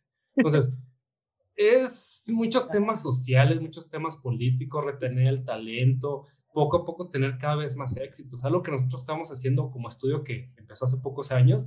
Pues mira, ya hicimos el primer juego y sobrevivimos. Estuvo horrible. Diciembre del año pasado tuvimos que despedir a algunas personas y estuvo feo, no más COVID y lo que quieras, Pero bueno, aquí seguimos luchando por eso y poco a poco, pues atender más a ciertos nichos. Y eso nos está funcionando bien porque después de una madriza que es esto, las industrias creativas, los que sean diseñadores y así lo, lo, verán, pues es mucho pasional, pero también organizado. Es echarle kilos, echarle ganas a, a, tu forma de vida y no puedes ser nada más artista de eh, el, el, el ¿cómo se llama? El, ah, el prototipo, el, el, arquetipo de artista, de que trabaja en, su trabajo principal en McDonald's y en el tiempo libre hace dibujitos para que no se muera su espíritu creativo. Hay procesos, hay estilos, hay, hay muchas cosillas que a los mexicanos nos cuesta uno y la mitad del otro, o sea, del alma, del espíritu, del corazón, pero pues tenemos... Sí, del alma, del alma, eh, aclarando. Sí, sí, sí, no, no estamos diciendo ninguna parte reproductiva de, ningún lugar, ningún lugar donde pueda escuchar su podcast, según el grillo. y, bueno, y, también es eso, ser muy tercos positivamente, porque conozco muchos amigos tercos para mal. Voy a sacar mi película, voy a sacar mi videojuego. Sí, güey, y te mueres al primer proyecto porque no fuiste capaz de sobrevivir. Entonces, como esto es de experiencia, tienes que tener 5 o 10 producciones, pues vas haciendo las pequeñas y vas sacando cierto éxito y vas atendiendo a quien sí te va a comprar. Ejemplo, ya para no hablar demasiado, creo que todo el mundo ha escuchado una película, una pequeña película así llamada Coco, de, tematizada en México. Me suena. Pues se les ocurrió a unos mexicanos de Guadalajara hacer una película muy parecida a Coco, igual sobre el tema de la muerte y todo, pues obviamente se mega opacó, más aparte con el presupuesto que tuvieron, tardaron igual, eh, pues, ya sé como los videojuegos, ¿no? Cinco o ocho años haciendo la película, y al final está toda mal hecha. Bueno, está, está bien, está bien para el estándar mexicano, pero con fallas muy notables, ¿no? Entonces... O sea, no, no compite contra Pixar, que es básicamente es el, el Olimpo, ¿no? Pues quien creó la industria casi. que... Pixar. Sí, o sea, no es lo mismo que te funde, no sé, voy a decir una tontería, ¿no? Pero Carlos Slim, aún con todos sus millones, que Steve Jobs. Por el contexto, por donde vives, porque estás en California. Y eso, ah, yo soy... A, menos de que seas constructora. Exacto. Ándale. exactamente. Y está bien fácil. O sea, ves programas tipo Shark Tank de Colombia, de México y de Estados Unidos. Aquí le invierten eh, a los mexicanos. Y, y, no está del todo mal. Lo que invierten es, ah, yo te voy a invertir tres veces ventas. Y voy a hablar puramente de lana. O sea, sí está bien, los mexicanos no sabemos vender nuestros productos. Estamos, ah, eso está bien interesante, estamos en lo, como artesanos de juegos. ¿Y qué es un artesano? Un artesano no está mal, pero es alguien que sale al parque a vender sus artesanías. Pero un videojuego no puede ser artesanal por sí mismo porque requieres millones de ventas para sacar un punto de equilibrio, o sea, para recuperar tu costo de producción. Entonces, el approach artesanal a mí no me gusta, lo respeto de mis amigos que lo hacen, Quizás en juegos de mesa es más fácil ser artesano. Eh, aquí en Chihuahua, donde vivo, hay muchos, hay muchos artesanos de juegos y les va bien. Pero realmente, ¿dónde escalas? Donde ya llegas a 3.000 copias. Entonces, creo que va por ahí. Atender segmentitos donde por lo menos tengas ganancia. Ya si tienes como muchos que tener un trabajo principal y después estar haciendo eh, tus diseños, tus juegos en el tiempo libre, bueno, pues la meta, y lo hemos hecho en unas transmisiones que me están invitando, pues es ir dando esos pasos de hobbyista, hago juegos por hobby, luego soy un artesano, luego soy un independiente, un indie, me voy convirtiendo a un industrial. Pero eso, hablando específicamente de los indies mexicanos, sí, definitivamente, el rollo es que estamos súper lejos de los AAA. Y entonces, ¿qué es lo que termina pasando? Como bien decías, bueno, cine de arte, cine muy específico, pero que combine con las necesidades del, mercado. ¿Y qué es lo que pasa? Que, por ejemplo, Netflix, si no viéramos Netflix, no pagamos nuestros 150, 200 pesos de streaming, pues veríamos la tele abierta. ¿Y qué hay en tele abierta? Pues por un mugrero, ¿no? O deportes que... Pues, sabadazo. otro tipo de mugrero, pero... eh, eh, eh, tranquilo. ¿Todavía, ¿Todavía existe? no, no sé. ahora sí vetado. No, no, no, pero ya hablando en serio, o sea, por ejemplo, los escándalos de la FIFA y todo eso, o sea, son un negocio muy interesante que es implícito, así es esto, así es esto de las masas. Entonces, es uno de nuestros grandes retos. ¿Cómo compito David contra Goliat, como la referencia? ¿Cómo un pequeño compite contra grande? Y pues casi siempre ha sido así, ¿no? Atiendo bien algo que los grandes están desatendiendo. Juegos indies, tendencias, juegos virales. Pero cuando alguien dice, voy a competir a golpes, voy a ser el Zelda mexicano, pues está muy difícil. No, pues Dios te bendiga, compa. Fíjate que mencionaste algo que te quería preguntar, pero lo respondiste. Ahora sí que voy a hacer la pregunta. Entonces, entonces ya no preguntes. Pero es, que, es que iba el contexto, porque dijiste algo muy interesante que ahora quiero resaltar, más que preguntar, que cuando mencionaste lo O sea, de- oye, perdón, Grillo es el, que, el, el del conferencista que más que una pregunta tiene un comentario. Anda, exactamente. No, ya, Y casi pues, siempre es corrigiendo, ¿eh? Así que agárrate. ya. Yo, yo No, pienso no, que no, está mal. que- Me dijiste en el minuto 15. Este, no, lo que mencionaste de los rumanos, este, con este estudio, y luego también mencionaste en otra industria, este, el caso de Coco, por ejemplo, y estaba pensando, mi pregunta era que, ¿cuáles eran los pasos que más, en vez de estar compitiendo, este, de agarrar esa actitud bien mercantilista, proteccionista, y no con un tinte político, sino meramente económico, o sea, de proteccionista, que sí lleva algo de nacionalismo, pero, ah, que sea todo aquí, pero no, más bien de integración, de, o sea, Coco, pues sí, está producido por Pixar, es Disney, pero obviamente en la producción de esa película hay involucrado mucha gente mexicana de talento que trabajó integrando, o sea, las, los diferentes talentos de que, ok, allá tienen infraestructura y tienen estudio, acá tenemos también parte de, pues, talento, este, también, te, ah, no sé si algo de infraestructura hayan aportado también, pero el caso es que hay mejor una integración para poder llevar eso mexicano y eso aportarlo y tienes un producto de mejor calidad de decir, no, aquí lo voy a hacer todo y va a estar bien machín, pero pues no tienes la infraestructura y entonces este talento tampoco lo integras a una infraestructura chida, este, y aunque tengas el talento, pues se queda muerto. O sea, lo, lo dijo Álvaro ahorita con Club de Cuervos, que al, al menos en México no es un éxito, eh, o sea, no, coma, es un éxito, este, este, en el Club de Cuervos, esta serie, este, resulta un éxito, pero tiene que ver también con, hay una producción de una empresa multinacional. O sea, no es como que, ay, Netflix mexicano produjo, o sea, no, o sea, entonces esta parte de la integración me llama mucho la atención que la mencionaste porque en vez de estar tirándole de que vamos a desarrollar nuestra industria, si bien para los que estudiaron economía o estudiaron ciencias políticas o lo que sea, bien modelo de institución de importaciones en Latinoamérica, de que vamos a poner todas nuestras... O sea, las tres personas que entendieron ese pinche comentario. Exact- Exactamente. Obvio, obvio, o sea, yo lo iba a decir, pero Yo lo no. primero que dije fue ¿eh? sustitución, sí, ya sustitución de economía, sí. Este, o sea, esa onda, pero que resulta que creaban puras empresas que no fueron competitivas. Este, y, y, pues ya tenemos, por ejemplo, Pemex, ¿no? Que ahí sigue, pero pues ahí medio muriéndose, medio existiendo, pero que tiene una gran carga, carga de nacionalismo que no le podemos quitar, pero no la hacemos competitiva. O sea, y muchas otras empresas que quebraron o que las tuvieron que privatizar porque no eran competitivas por tener esa mentalidad de que, ah, nomás aquí nosotros mandamos y nomás aquí nosotros participamos. Entonces, eso se me hizo bien valioso porque te quería preguntar, y ya que lo dijiste, ah, ok, esta perspectiva de decir, ok, mejor integramos los mercados y lo que podemos tener, o sea, no necesito tener necesariamente el diseño aquí, sino que mis diseñadores puedan tener oportunidad. Bueno, esa, digamos, una economía abierta. Sí es cierto que nos gustaría que la propiedad intelectual se quedara aquí, pero si no hay infraestructura para que se quede aquí, pues mejor integrar con lo que podemos, pienso, para que puedan surgir productos como en el cine fue Coco, o sea, o como también lo es este Cuarón o González Iñárritu, o sea, que la verdad, pues viven de la infraestructura del cine de Estados Unidos, no es como que, o sea, sí, empiezan en México, lo que sea, pero la infraestructura y lo que les da la plataforma que tienen es porque han integrado, o sea, no estoy diciendo, ah, que ah, México no sirve, al contrario, tiene sus, volviendo a las ventajas ¿no? comparativas, competitivas, mejor pensar en una integración y creo que eso podría ayudar más a un desarrollo de la industria este, nacional. Oye, hay un comentario que me, encanta de Guillermo del Toro, porque da, da una conferencia, este, una de sus conferencias magnas, y este, le dicen, oye, como que al- algún chairillo ahí, este, medorro, ¿no? Que le dice, sí, que hasta el meme salió, ¿no? De que porque soy mexicano.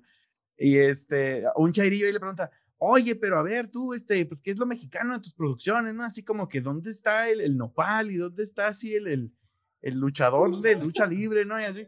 Sí, porque hasta el laberinto del fauno sucede en España. En- entonces- exacto, en la guerra civil, ¿no? Y es la mejor, la pinche película más brillante de la historia. Bueno, aparte. Pero, y, y le dice, y le dice Guillermo del Toro así, muy suavemente le dice, pues lo mexicano de esa película soy yo, pendejo. O sea, yo, yo, que tengo mi formación, mi experiencia como mexicano, pude ver esta visión que es distinta y no tengo Sí. que hacerla acerca de la India María contra las momias de Guanajuato para que sea mexicana. Mira, así de sencillo, este, cuando Cuarón hizo Roma, o sea, Cuarón llegó con Netflix y les dijo, miren, este es mi proyecto.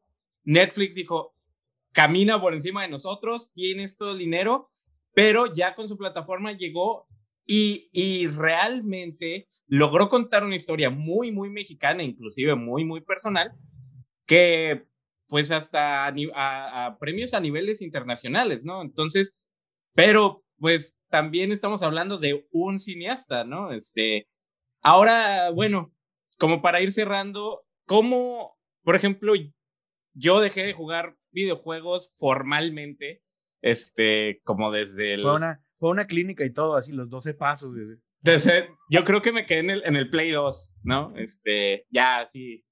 Este, de hecho, hace poquito acabo de comprar un Game Boy Advance para jugar Pokémon porque lo extrañaba, pero pues no estoy así como que al de actualizado. Sí, me dio malilla. Este, por ejemplo, uno que quiera, este, apoyar a la industria específicamente mexicana en cuestiones de videojuegos y todo esto, ¿qué, qué podemos hacer? O sea, porque no es, no es mainstream, ¿sí? No es así como que, ah, ya va a salir el nuevo videojuego. O sea, como que hay que escarbarle para encontrar este, el producto nacional. Entonces, ¿qué, qué, qué podemos hacer? Este, ¿A dónde me puedo suscribir? O... No, no amenazar de muerte a los que tienen Kickstarts mexicanos. por- de entrada. Para empezar. Bueno, quiero antes de, de- de contestar esa pregunta y para que me vuelvan a invitar en unos 5 o 10 años más y no me veten, eh, lo que dije del fútbol es una comparación para fin de polémica. Mis 200 horas en FIFA me respaldan. Sí me gustan los deportes. Y, pero va más por ahí, ¿no? O sea, o sea, pones Liga de Fútbol Mexicano Tigres y pones al Bayern, bueno, o sea, hay una clara diferencia internacional por la liga donde juegas. Y, pues, ¿cuántos años lleva la Liga Mexicana? No sé, más de 100 años, no, no sé cuándo empezó, y no ha llegado a ese punto internacional. Entonces, hay cosas que difícilmente van a cambiar, y más nosotros los millennials, centennials, Y, X, Z, lo que quieras, somos muy desesperados. Queremos que nuestra generación ya nos toquen todos los cambios pues posiblemente no se van a dar, ¿no? Y algo que, que, o sea, ser realista, pero también muy optimistas, muy informados y con ganas de echarle kilos para que esto mejore. Y Guillermo del Toro sí se fue a Estados Unidos para aprovechar infraestructuras y capitales diferentes. Nosotros, ¿cómo lo estamos intentando hacer? Contestando a un poquito a Grillo, pues eh, tenemos partners en Estados Unidos y hemos tenido capital. O sea, gente mexicana comió de nuestro equipo gracias a lana gringa. Sí, sí está bien, ¿no? Porque nuestros ahorros no nos hubieran alcanzado para hacer una producción de, de ese tipo. O sea, es, es muy real. Y yo conozco gente que ha perdido casas y carros y la casa de la mamá y así por un sueño de hacer un producto, pero quería que a la primera le quedara. Pues no, o sea, es- hay estadísticas que te tardan más o menos 5 a 10 producciones para llegar al punto de equilibrio. O sea, es una locura. Pero bueno, sí se puede. Hay gente loca, mexicanos, que estamos intentando lograr eso. Pues y ahora sí, ya contestando tu pregunta. Número uno, ¿cómo pueden ayudar esas personas que estimamos que son en torno a 100 en un Kickstarter? Es apoyen más Kickstarter mexicanos. Y no los apoyen por ser mexicanos necesariamente. Pongan su criterio de calidad, como al político mexicano, como al futbolista mexicano, le exiges que vaya más a Europa, bueno, el futbolista, pues le exiges juegos de mejor calidad a los mexicanos, pero también eres paciente en el sentido de, güey, pues obviamente esperas que el chicharito sea titular, güey, pues no, o sea, pues, le alcanza para eso. Y en el Real Madrid. Ya no es ni en el Galaxy. No, pues sí, que te No, cuento. sí, sí es por contrato, pero no juega porque se, se lastima y casualmente siempre se lastima cuando, cuando va contra el LAFC, pero eso ya es otro tema. Continúa, Emanuel, gracias. Iba, iba por eso. Y Hay que luego, invitar a Emanuel al siguiente episodio donde vamos a hablar del chicharito. Ya me quedé bien viejo, por ejemplo. Ahorita, ¿quién es Raúl Jiménez, no? Que se lastima y así. Pero bueno, a lo que voy es. Ya también lo dejaron fuera, pero Ah, le rompieron la cabeza, literal. Ah. Ay, Sí, estuvo bien tremendo. Pero bueno, lo poquito que brilla se nos rompe, pues dices, ¿qué onda? ¿Cómo podemos hacer ser un poquito menos malinchistas como consumidores, o sea, sí, sí ser más tolerante, pero también ser más exigente. A ver, güey, te voy a dar mis 20 dólares, te voy a exigir igual, no más, te voy a exigir igual que a un estudio indie extranjero, porque bien que estamos comprando Gris y Cuphead y cosas muy chidas, ¿sí? Pero pues son extranjeras, ¿no? Entonces, es bien difícil porque 20 dólares cuestan lo mismo, te cuesta lo mismo y obtienes un juego de mayor calidad, pero sí puedes apoyar un poco a la industria. No, no digo que lo haga, yo, ni, yo de hecho no soy así, o sea, si el, si el juego es mejor de otro país, bueno, le intento dar la oportunidad, yo intento apoyar a todo lo mexicano, pero finalmente el impacto van a ser 100 personas. Seamos más exigentes, los que tengamos medio de comunicación, démosle más visibilidad a esa parte y nosotros aprendamos a hacer productos que compiten allá afuera y, y, permitamos eso, porque hay mucha negatividad entre el ambiente, ¿no? De, güey, ¿por qué no me apoyas? ¿Por qué no hacemos las cosas así? A ver, espérate, tranquilo. O sea, no porque tú creas que te lo mereces, te vas a ir a jugar a Europa. Vas a meter un friego de goles, vas a destacar en tu liga mexicana y eventualmente vas a ir brincando, ¿no? Entonces creo que va por ahí, tener pequeños éxitos. Si, si, si hay 100 consumidores mexicanos, bueno, atiende bien a esos 100 consumidores mexicanos mira, no sabemos ni hablar inglés, así te lo pongo. Entonces, ¿cómo queremos ese tipo de oportunidades? No tenemos amigos extranjeros, no tenemos ciertas cosas. Y ya vamos a entrar en temas políticos como bien clavados de, de, sociedad que a lo mejor no van al caso, pero va por ahí, va por ahí. Entonces, eh, démosle en este tipo de espacios pues, más visibilidad a nuestros amigos, a nuestros proyectos y seamos muy exigentes, como somos con los polacos y somos con los con, con, nuestro entorno, con nuestra educación. Fíjense, me pasa mucho con escuelas juegos salen chavos bien mediocres, o sea, dices tú, güey, no, pero luego ya ves, al, hablas con el director y dices, no, mira, yo nomás quiero sacar los alumnos y después me valen gorros si saben o no saben. Pues no, no, no se vale, chicos, vamos a echarle kilos en ese sentido. Oye, dijiste algo que me llamó mucho la atención, este, sobre la exigencia, precisamente exigir este, igual, pero no, no más, este, y pues también tener como que en mente de que esa exigencia, o sea, no vaya a salir un rato de que, ay, pues Undertale lo usa una persona así, güey, pero son unicornios, o sea, son casos que suenan tanto, porque son demasiado buenos porque es un vato que es el, eh, pues no sé, el Beethoven de los videojuegos y alguien podría decir que estoy exagerando, pero si creen que estoy exagerando, no, yo te jueguen Undertale, la verdad, o sea, o sea, Toby Fox es este, bajo del cielo para nuestra bendición. Exacto, entonces no puede, no se vayan a poner de que, ay, pues es que no sacan un Undertale mexicano, pues sí, o sea, la, y, y, son güeyes que quieren que saque que el Undertale mexicano sea el Undertale con un sombrero, güey, ya. este, y luego la, la, otra es que métete a Steam, para los que son gamers, métete a Steam y chécate cuántos juegos hay. O sea, que ya llegaron al punto de que están en Steam y que son puro mugrero. O sea, realmente se produce mucho y de eso mucho hay también, hay cosas buenas. Entonces, si también tenemos menos oferta, pues también, o sea, ten tus expectativas de, ok, pues no puedo esperar que todas las cosas sean Undertale, sé tener, como dices, o sea, expectativas realistas, ok, sí quiero apoyar a la industria, pero no voy a esperar a que esos 100 sean Undertales o sean... Shovel Knights o Exacto, Braid o cosas así, es como que, sí, esos son juegos indies, pero hay millones de juegos. Sí, también hay millones de juegos indies y pues esos son los que han pegado. Entonces es una fracción pequeña. Hay un caso bien triste, así este, ya para, para ir pasar también a la, la, pregunta macabra, para ir dándole este, fin a esta discusión, que creo que la verdad estamos muy, este, muy picados con la plática, así que, este, o sea, está chido, la verdad, creo que este, muchas gracias también por, por, por aquí, por iluminarnos un poco desde tu iluminado cuarto. Este, hay, un, hay un caso bien, que se me hace muy bien curioso de un juego que se llama Guacamili. No sé si lo ubican. Es un, es un juego que se trata básicamente de un luchador de lucha libre que vive en un mundo que es como tipo este, la tierra de los muertos, ¿no? De, de la tradición mexicana. Y yo cuando lo jugué me encantó, está bien chingón. Y dije, no manches, ¿quién lo hizo? Y dije, bueno, pues seguramente un estudio gringo ahí con este, gente en California. Son unos suizos. Y así de que qué poca madre, de los suizos pueden hacer un juego con iconografía mexicana que les queda súper chingón y nosotros. Como el chocolate abuelita. Es exactamente lo exactamente. Los pinches robándose nuestro patrimonio. Oigan, pero ya pues, pregunta macabra, para no hacer esto más largo. Em, les voy a dar el privilegio de ahí cómo quieren empezar, pero vamos. Para, para este, quitarle un poco la seriedad al tema, ¿verdad? Porque ya estamos muy acá. Este, ¿qué, ¿qué juego ustedes, este, volviendo así como que un principio, un poco al principio del podcast, qué juego ustedes dicen, cómo es que esta porquería pasó al mercado y, o sea, que les tocó decir de que no mames, nadie probó este juego antes?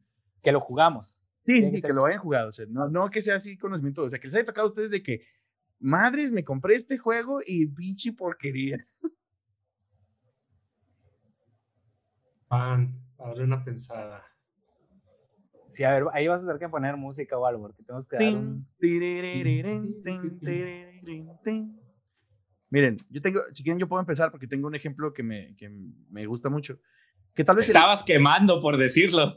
este, sí, ya sé, ¿verdad? Es una pregunta No. que yo sí puedo responder. Es una pregunta que sí puedo responder. Este, sí, a veces se los juego así para, para quedar bien yo.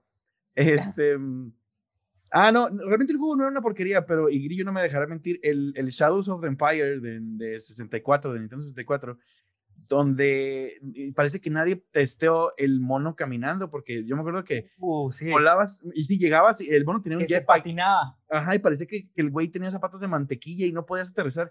Y lo, lo peor es que el juego se trataba de aterrizar en unas putas cositas así de microscópicas y entonces, o sea, no le podías atinar nunca. Y luego había un escenario donde había un tren y tenías que aterrizar sobre el tren en movimiento, entonces, pues, sí, de como que nadie probó este juego, no manches.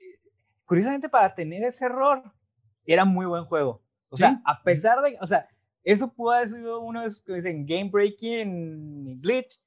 Y, y no, o sea, fue, era tan buen juego que incluso se salvó de, de eso porque eso sí estaba, y sí, era un, o sea, porque era como plataformero 3D, pero eran plataformitas así de que apenas cabía el mono y sí estaba cañón, sí, sí, es cierto. Sí, sí.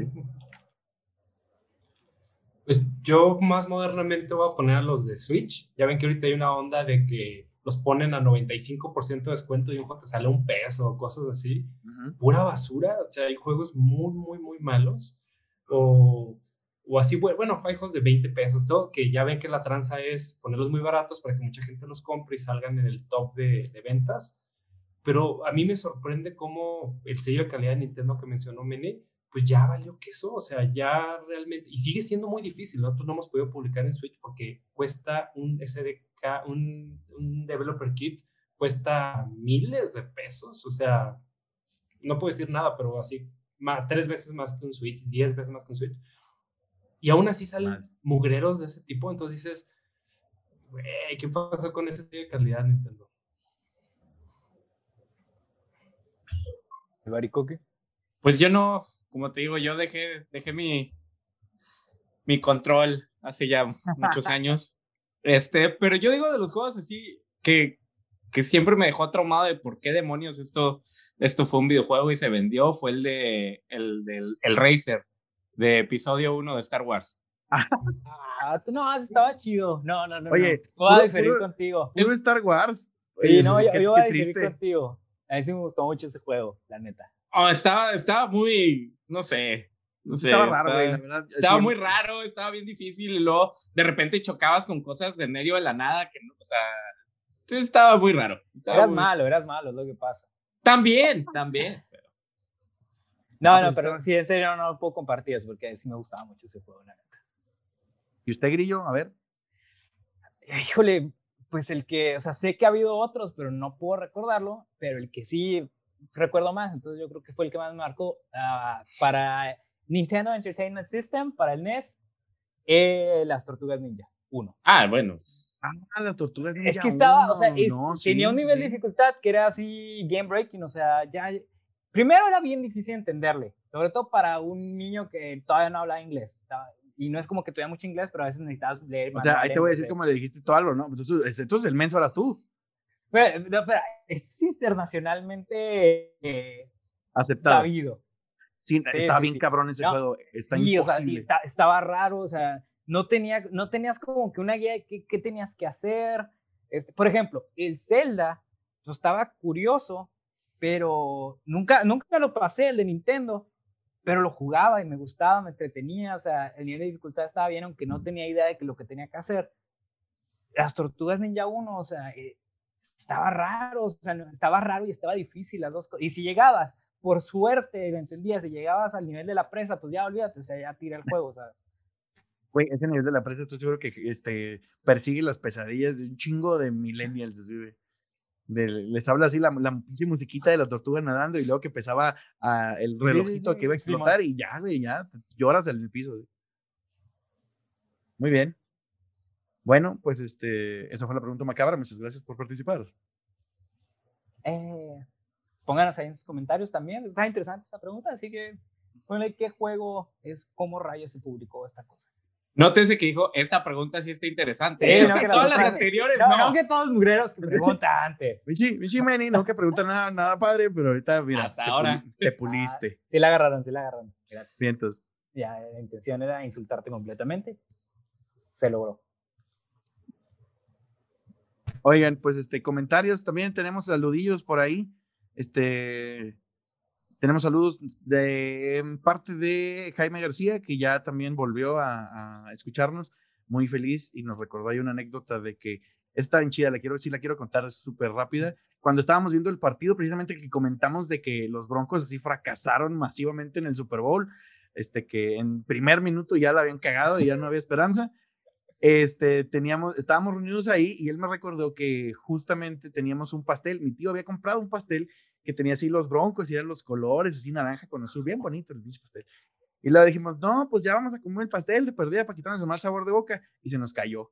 ¡Ah! Así, pinche, en el piso, en la. Fumble, fumble de pastel. Sí, como el pastel. Y fue así de, no, pues ya, ya, perfecto, analogía perfecta. Y bueno, saludos, saludo saludos ahí a Jaime. Pues, Oigan, este, Emanuel, muchas gracias por, por estar con nosotros. Eh, ¿Cómo te podemos seguir? ¿Cuáles son tus, tus redes sociales? Este, si quieres este, promocionar ahí tu, tu trabajo, lo que sea, para que te podamos ahí estoquear, digo, seguir y apoyar. Claro que sí. Bueno, a mí me gusta mucho hablar de estos temas, tanto así chido como también ya muy clavado y disque muy pro, según yo. Entonces, en Twitter, EAPLMX, ahí es como mi, mi perfil personal y arriba en el bio vienen los, los links de las empresas en las que he colaborado y cosas de esas. Y también, si les late escuchar, si les gustó cómo hablé durante este rato, pues ahí me, me da la loquera y me pongo a grabar en el coche sembrandojuegos.com es un podcast donde intentamos platicar como este tipo de temas. quiero empezar, voy a estudiar una carrera, ya salí y trabajo en esta cosa y no me gusta y quiero dejar todo para ponerme a hacer videojuegos, no lo haga, compa. Eh, sembrandojuegos.com. y recientemente hemos estado haciendo unas colaboraciones con un grupo de, de diseñadores de juegos de mesa, bueno, una editorial de juegos de mesa mexicana en Guadalajara que se llama Detestable y estamos haciendo ahí como una colaboración, un crossover acá bien chido eh, Detestable Games y o le pones sembrando juegos en YouTube y salen ahí como unas cápsulas de, info, sobre todo gente que no nada más quiere el hobby de hacer juegos, que es muy chido y muy padre, muy necesario, sino que también quieren ya trabajar o que su ingreso principal venga de esto. Es como algo muy loable, es un sueño muy interesante y, y pues ahí, EAPLMX en Twitter, ah, y EAPL.mx en el navegador y ahí vienen como links a, a, tweet, a LinkedIn y cosas muy locas. Entonces por ahí. Excelente, pues ya saben. Muy bien, muy bien. Al, al podcast de Sembrando Juegos y ahí- yo creo que ahí se los ponemos en los comentarios y en, o este, en la descripción del video ahí les ponemos dónde seguir al buen Emanuel, este, que se avienta ahí sus buenas charras también. oye, yo creo que estaría, pues yo quisiera, ¿verdad? Así, entre compas, pues volverte a invitar, este, a ver cuándo hay chance, pero para platicar así específicamente de diseño. O sea, el diseño de videojuegos, o sea, toda la parte de... Yo pensé que ahora sí del chicharito, así de que no, no. No. clavado con el chicharito. pitero. No, te creas, porque la neta, o sea, eso es otra parte de la industria que está bien interesante y yo creo que un poquito más alegre, que es la parte del diseño, o sea, de pues, cómo surge la idea del juego, cómo la desarrollo y cómo piensa también en lo que va a estar pensando el jugador, este, cómo lo puede recibir, toda esa parte este, que tal vez puede interesarle a uno de los 10 oyentes del tomate.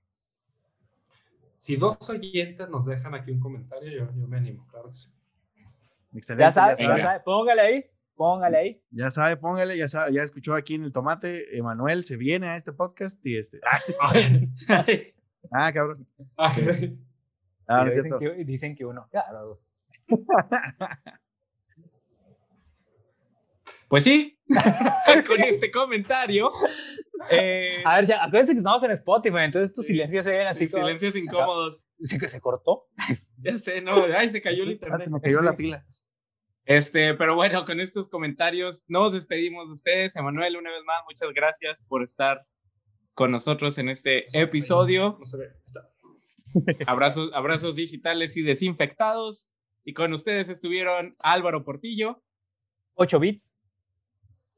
Y Manuel Valencia. El Tomate Podcast agradece su preferencia, sobre todo porque estamos conscientes de que hay cientos de podcasts mejores que el nuestro. Le recordamos seguirnos en nuestras redes sociales como el Tomate Podcast y no olvide usar el hashtag lo escuché en el tomate. Una vez más, desde el fondo de nuestro corazón partido, gracias y hasta la próxima.